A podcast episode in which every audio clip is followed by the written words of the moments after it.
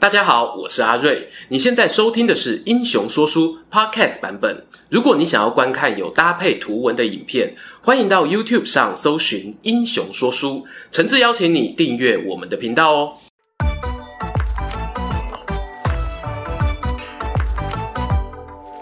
Hello，英雄说书的观众朋友，你们好，我是说书人阿瑞，替大家带来精彩的英雄故事。诶老观众，我一定发现了，说书人的本体扇子去哪了呢？唉，拍谢啦！上星期哦，出外景拍片，不小心呢就把扇子忘在片场了。他难得有机会出门旅行哦，希望哦记得回家。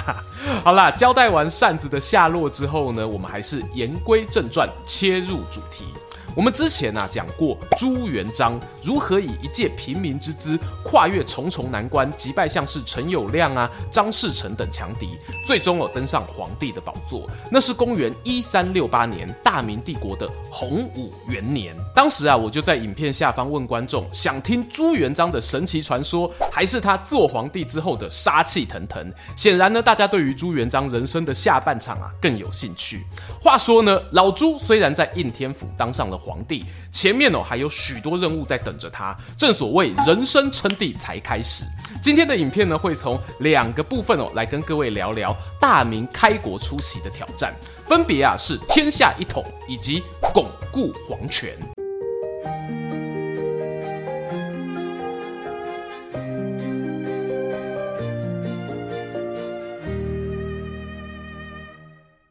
Hello，各位观众朋友，你听过大唐盛世吗？你是否曾对于文化兼容并蓄的长安城感到向往？现在穿越时空的机会来了！阿瑞隆重为大家介绍这档展览——盛世必藏唐代壁画文化特展二部曲，将于二零二二年十月底在台中巡回展出。这是一档怎样的展览呢？它曾于二零二零年推出首部曲，广受观众好评。而二部曲的内容将有别于前次展览聚焦于帝王将相的华丽磅礴，改为透过四时节庆的视角，展现唐人的服饰与妆容、饮食与宴会、运动与乐舞，乃至于信仰与精神生活。换句话说啊，你看见的将是属于老百姓的长安城。盛世必藏唐代壁画文化特展二部曲将于十月二十六日起至十一月十八日，在台中中国医药大学人文艺术中心展出。现场除了有静态展览活动，还有专题演讲、汉服体验、壁画临摹、AR 体验、手机解谜游戏等等活动，邀你互动参与。活动详情可以搜寻中华汉维文化推广协会，或者点击节目说明栏连结。我们一起跟大唐子民来场跨越时空的约会吧！是的，朱元璋成为皇帝的时候呢，中国本土尚未完全统一，至少哦，名义上元帝国还在北方，西南方呢也有明玉珍建立的夏国势力盘踞。于是老朱呢选择先占领福建两广一带，接下来有集中火力北伐蒙古。当时呢，元顺帝的首府在大都，也就是今日的北京。朱元璋呢，派出三路部队，分别从山东、河南、关中进军。这段期间啊，元帝国呢处于一个内讧状态。元顺帝呢与皇太子关系紧张，等到发现哦潼关失守，打算一致团结对外的时候，明军在徐达等将领的指挥下，已经哦形成大都包围网，局势难以回天了。公元一三六八年九月，元顺帝呢与一干皇亲国戚逃出大都，直奔开平城。这座城啊是当年元世祖忽必烈即位的地方，又称为上都。传说呢，忽必烈也曾在此地接见著名的冒险家马可波罗。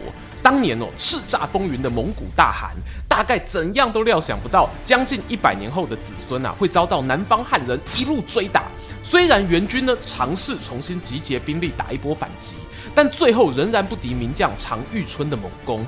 大都沦陷后不到一年，上都也跟着被攻破。元顺帝呢继续往漠北逃亡。日后他的儿子则以北元的姿态，在草原上与明帝国互相对峙。到此为止呢，北方的势力啊总算大致平定。朱元璋呢开始将注意力放到西南方的宁夏身上。前头讲到，明夏呢是由明玉珍建立的政权。明玉珍何许人也？他和陈友谅都曾是元末义军领袖徐寿辉的部下。看见陈友谅啊，他以下克上干掉老板，自立为成汉皇帝后，明玉珍呢就选择划清界限，一方面哦替前老板徐寿辉盖庙祭祀，同时呢也自称为龙蜀王。没多久呢，就在重庆登基为帝，改国号为夏。这里哦有个好玩的地方，明玉珍的势力范围呢，主要在四川蜀中，朱元璋呢则在江东一带。有没有很像三国时期的孙刘两家势力呢？没错啊，当时两国领袖也有这样的联想。明玉珍呢即位后，就曾经派使者向朱元璋示好，朱元璋哦还回应。我们两国啊，就是唇齿之邦，希望呢能够以过去刘备、孙权互相攻击为借鉴，不要犯前人的错误啊。郎 K 啊，你看这话说得多窝心啊！明玉珍过世后呢，他年仅十岁的儿子明升继位，见到有帮朱元璋攻克大都的时候哦，还曾经上表道贺，给大明做足了面子。结果大都沦陷的隔年，朱元璋呢就派出使者对夏国劝降。民生啊不愿同意。公元一三七一年，明朝开国大将汤和就率领大军入蜀，短短数个月的时间啊，就兵临重庆城下。民生纵有万般无奈，也只好出城投降，夏国就此灭亡。以前啊，我们说到后主阿斗在灭国之后是被送去洛阳，乐不思蜀。这边的明升哦，更是漂流万里。直接从西南被送到东北，一个对角线的概念。朱元璋选择呢，把他们一家流放到高丽松都，就是今天的开城。后来呢，民生啊也在当地过世，他的族人呢在朝鲜半岛上开枝散叶，那又是另外一段故事。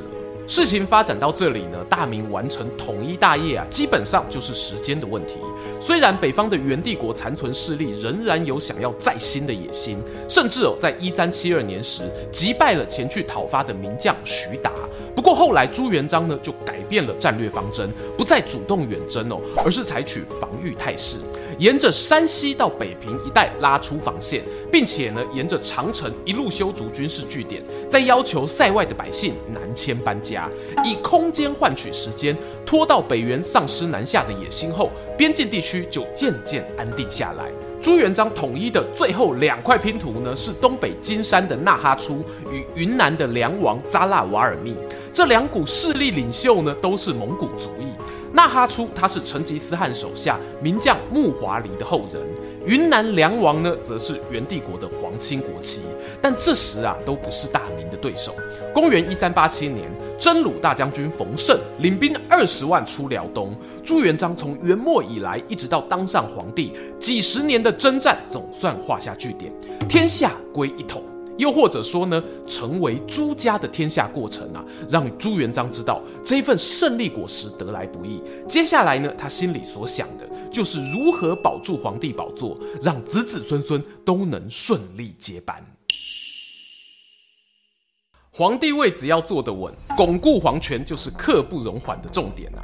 抽象的说呢，就是强化君主专制，并且贯彻中央集权。具体的做法则是呢。朱元璋啊，把元帝国时期用来处理全国政治事务的中书省架空，这个做法呢，加速了军权与相权的冲突。其中哦，关键人物就是中书省最后一位丞相胡惟庸。胡惟庸呢，是在朱元璋起兵占领河州时期的元帅府幕僚，个性哦干练有魄力，而且呢野心勃勃。当大明建立后，洪武三年呢，他拜中书省参知政事。三年后就升上右丞相。明史里头呢，关于他的记载没什么好听话，专断自为啦，蒙蔽皇帝啊，掌握朝廷中赏罚大权，同时呢也会选择性的交递公文，看到对自己不利的奏章呢，就直接抽掉哦。有些想要走后门的投机分子，则抓紧机会对胡惟庸送上各种贿赂。认真说起来呀，像胡惟庸这样的人，在其他朝代中可能哦未必会掀起轩然大波。毕竟呢，有些皇帝比较孱弱，会抱持着多一事不如少一事的逃避态度。但偏偏朱元璋是开国之君啊，那个人格特质呢非常鲜明。加上哦，他正准备要大刀阔斧巩固皇权，你胡惟庸台面下搞那些结党营私的小动作，不就是大大的不长眼吗？于是，在洪武十三年。公元一三七一年，朱元璋呢就以造反、私通蒙古、日本等罪名，将胡惟庸给诛杀三族。同时哦顺手废了中书省以及丞相的职位。这也是为什么后人常说明代无宰相的由来。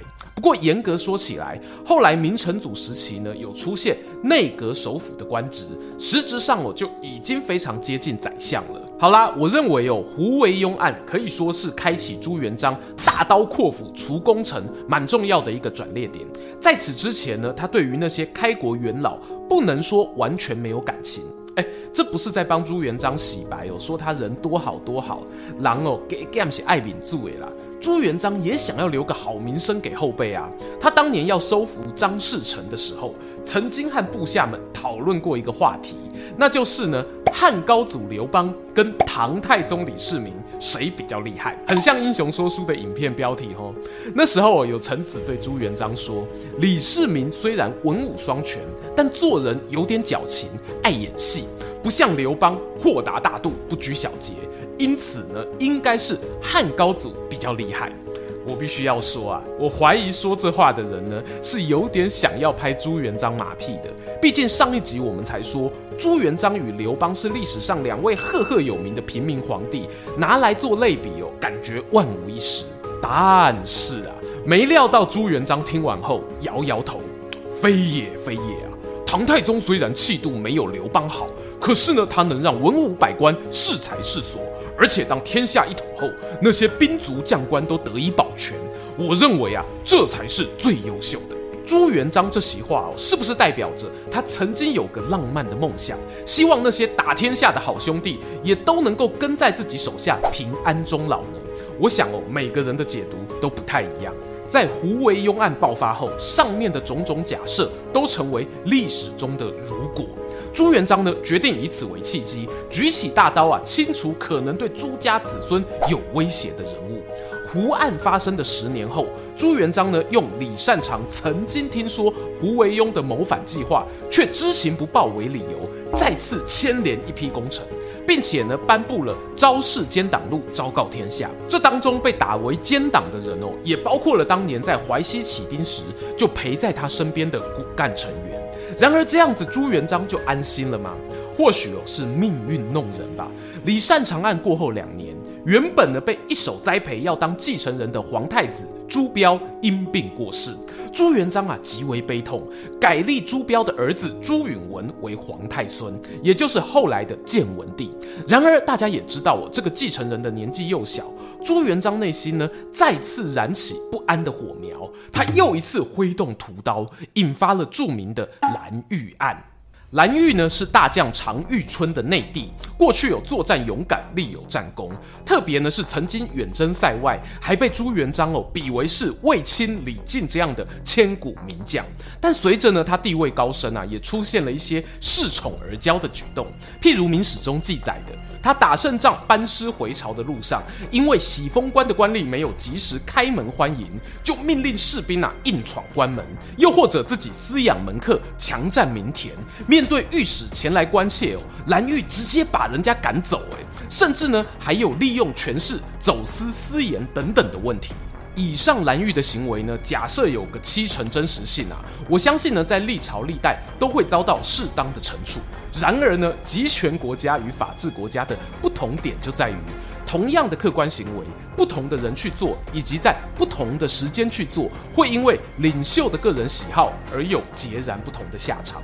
以蓝玉来说啊，他不巧碰上了朱标过世，朱元璋又想要剪除功臣的时机点，在公元一三九三年被锦衣卫指控谋反，据称哦，从他家中还搜出了近万把的武士刀。这个呢，是不是栽赃哦？我也不好说啊。最后蓝玉是被抄家产。夷三族，还因此连累了超过一万人被杀害。如果连同前面我们讲到的胡惟庸啊、李善长等案件一起算，朱元璋为了维权所做的杀戮哦，约莫有四万多人。大家试想啊，假设天底下真的有四万人想要推翻刚建立的大明朝，难道各地都不会有军事武装起义吗？滥杀无辜哦，是朱元璋巩固皇权做法中呢，我印象最深刻，但也最无法认同的地方。所以啊，在今天的影片中呢，也用了比较多篇幅介绍。我知道朱元璋本人呢有勤俭的美德，在规划国家官吏制度、处理政务上呢，同样哦有值得称许的地方。他确实不是一个摆烂的皇帝哦，而他的努力呢，也让后来的明成祖即位后拥有很好的基本盘，开创所谓的永乐盛世。为什么这个基本盘不是给他的皇太孙建文帝旁体呢？我只能够说啊，机关算尽太聪明，反误了朱允炆性命啊。朱元璋呢，为了巩固皇权，大杀功臣的同时，也大封朱子宗室为王。他认为，有过去宋元两朝灭亡的原因，就是皇室衰微、孤立无援，所以他把二十四个儿子分封边防重镇或军事要冲，让他们啊可以拱卫京师。没有想到的是啊，最后夺去他皇太孙宝座的，恰恰便是那群朱元璋信任、可以守护皇室的藩王。由四儿子燕王朱棣发动靖难之变，抢走了皇位。大家常做一个假设哦，拿这件事呢跟西汉七国之乱做对比。万一朱元璋没有把那些开国功臣杀光，靖难之变时呢有留下一些后人，会不会有出一个周勃或者陈平帮他的乖孙顺利接班？那就很难说了。关于朱元璋的故事啊，说到这边，他巩固皇权的手段哦，确实非常残酷。我们尝试去理解后，大概可以体会他的动机，为了延续子孙统治。但在对老朱狂骂痛骂之余啊，不妨也可以想想，我们未必是要当皇帝哦，但人生中呢，你一定会遇到自己想要守护的东西。为了守护心爱的事物，把事情做尽做绝，那真的是最好的方法吗？和大家共勉之。如果我还想要听什么故事啊，欢迎在底下留言告诉我们。别忘了订阅英雄说书频道，打开小铃铛，接收全部通知，还可以追踪说书人阿瑞的 Instagram。期待和你空中再见。Hello，英雄叔叔观众朋友，你们好，又到了我们英雄短 V 时间。那么今天到哪里 vlog 呢？这里是 Bangga 啦，也算是阿瑞，我算半个 Bangka 郎嘛，因为常常在这边带导览活动。啊，今天为什么会出现在这里呢？大家有没有看到哈？我身后这一条街呢，这个康定路，哦，现在是处于一个净空的一个状态，哦，左右都没有人啊。但是路中间呢，有出现那个大大的灯笼，有没有？其实这个是延期一年的台北灯节，本来是预计在二零二一年年初的时候，元宵节的时候呢。在艋舺举办这一个各个花灯庆典的活动啊，啊，但是不巧大家也知道嘛，后来遇到这个疫情又再次给它提来了，所以我们就延到了现在跟圣诞节一起举办，对，也是可以啦。我觉得这个节庆假活动也蛮好的。那因为我明天有在艋舺这边有做一个导览，哎，听说有一些观众朋友有特别要来找我，好啊，不知道明天会不会有机会可以相见欢。有没有大灯笼过去？大灯笼过去。好，那今天我是来做一个路线探访哦，看看明天会带大家走什么地方。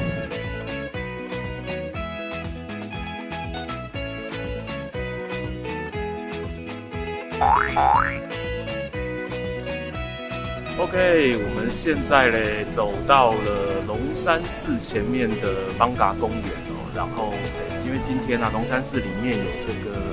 消灾法会啊，所以人比较多，就没有在里面拍摄了。那在蒙甲公园这边呢，也是有我们的灯会展区。其实这一次的灯会展区啊，我自己觉得算是分布的蛮有规划的，就是它并不会全部都挤在同一个地方。像刚才开场我们在广州街那边嘛，然后现在在公园这里有一区，啊，另外还有一区像在邦达大道啊，在康定路那边，我们都各自有不同的。主题灯区的展览，哦，那我觉得相当不错啦，也欢迎说大家如果有小朋友啊喜欢看这些花灯的话呢，诶、不知道你们看到影片还来不来得及哦？如果来不及的话，没关系哦，跟着阿瑞走，我带大家来看一下。我们这边我这一区我自己觉得是蛮有意思大家看到我身后呢有很多可爱的牛牛哦，那它距离。牛牛的执勤时间呢，大概在一个月哦，我们就要这个改朝换代了哈，牛牛就要变成小老虎了，对啦，所以从这个呢也是看得出来啦，就是我们这一次的灯节是有稍微，诶，因为特别的因素有 delay 的关系，哦，那这个牛呢，我自己个人是蛮喜欢的，不知道大家觉得怎么样呢？好啦，那今天的英雄短 video 就先到这边告一段落了。那喜欢英雄说书的朋友呢，记得订阅我们频道，然后找 IG 追踪说书人阿瑞。我们下次再见，拜拜。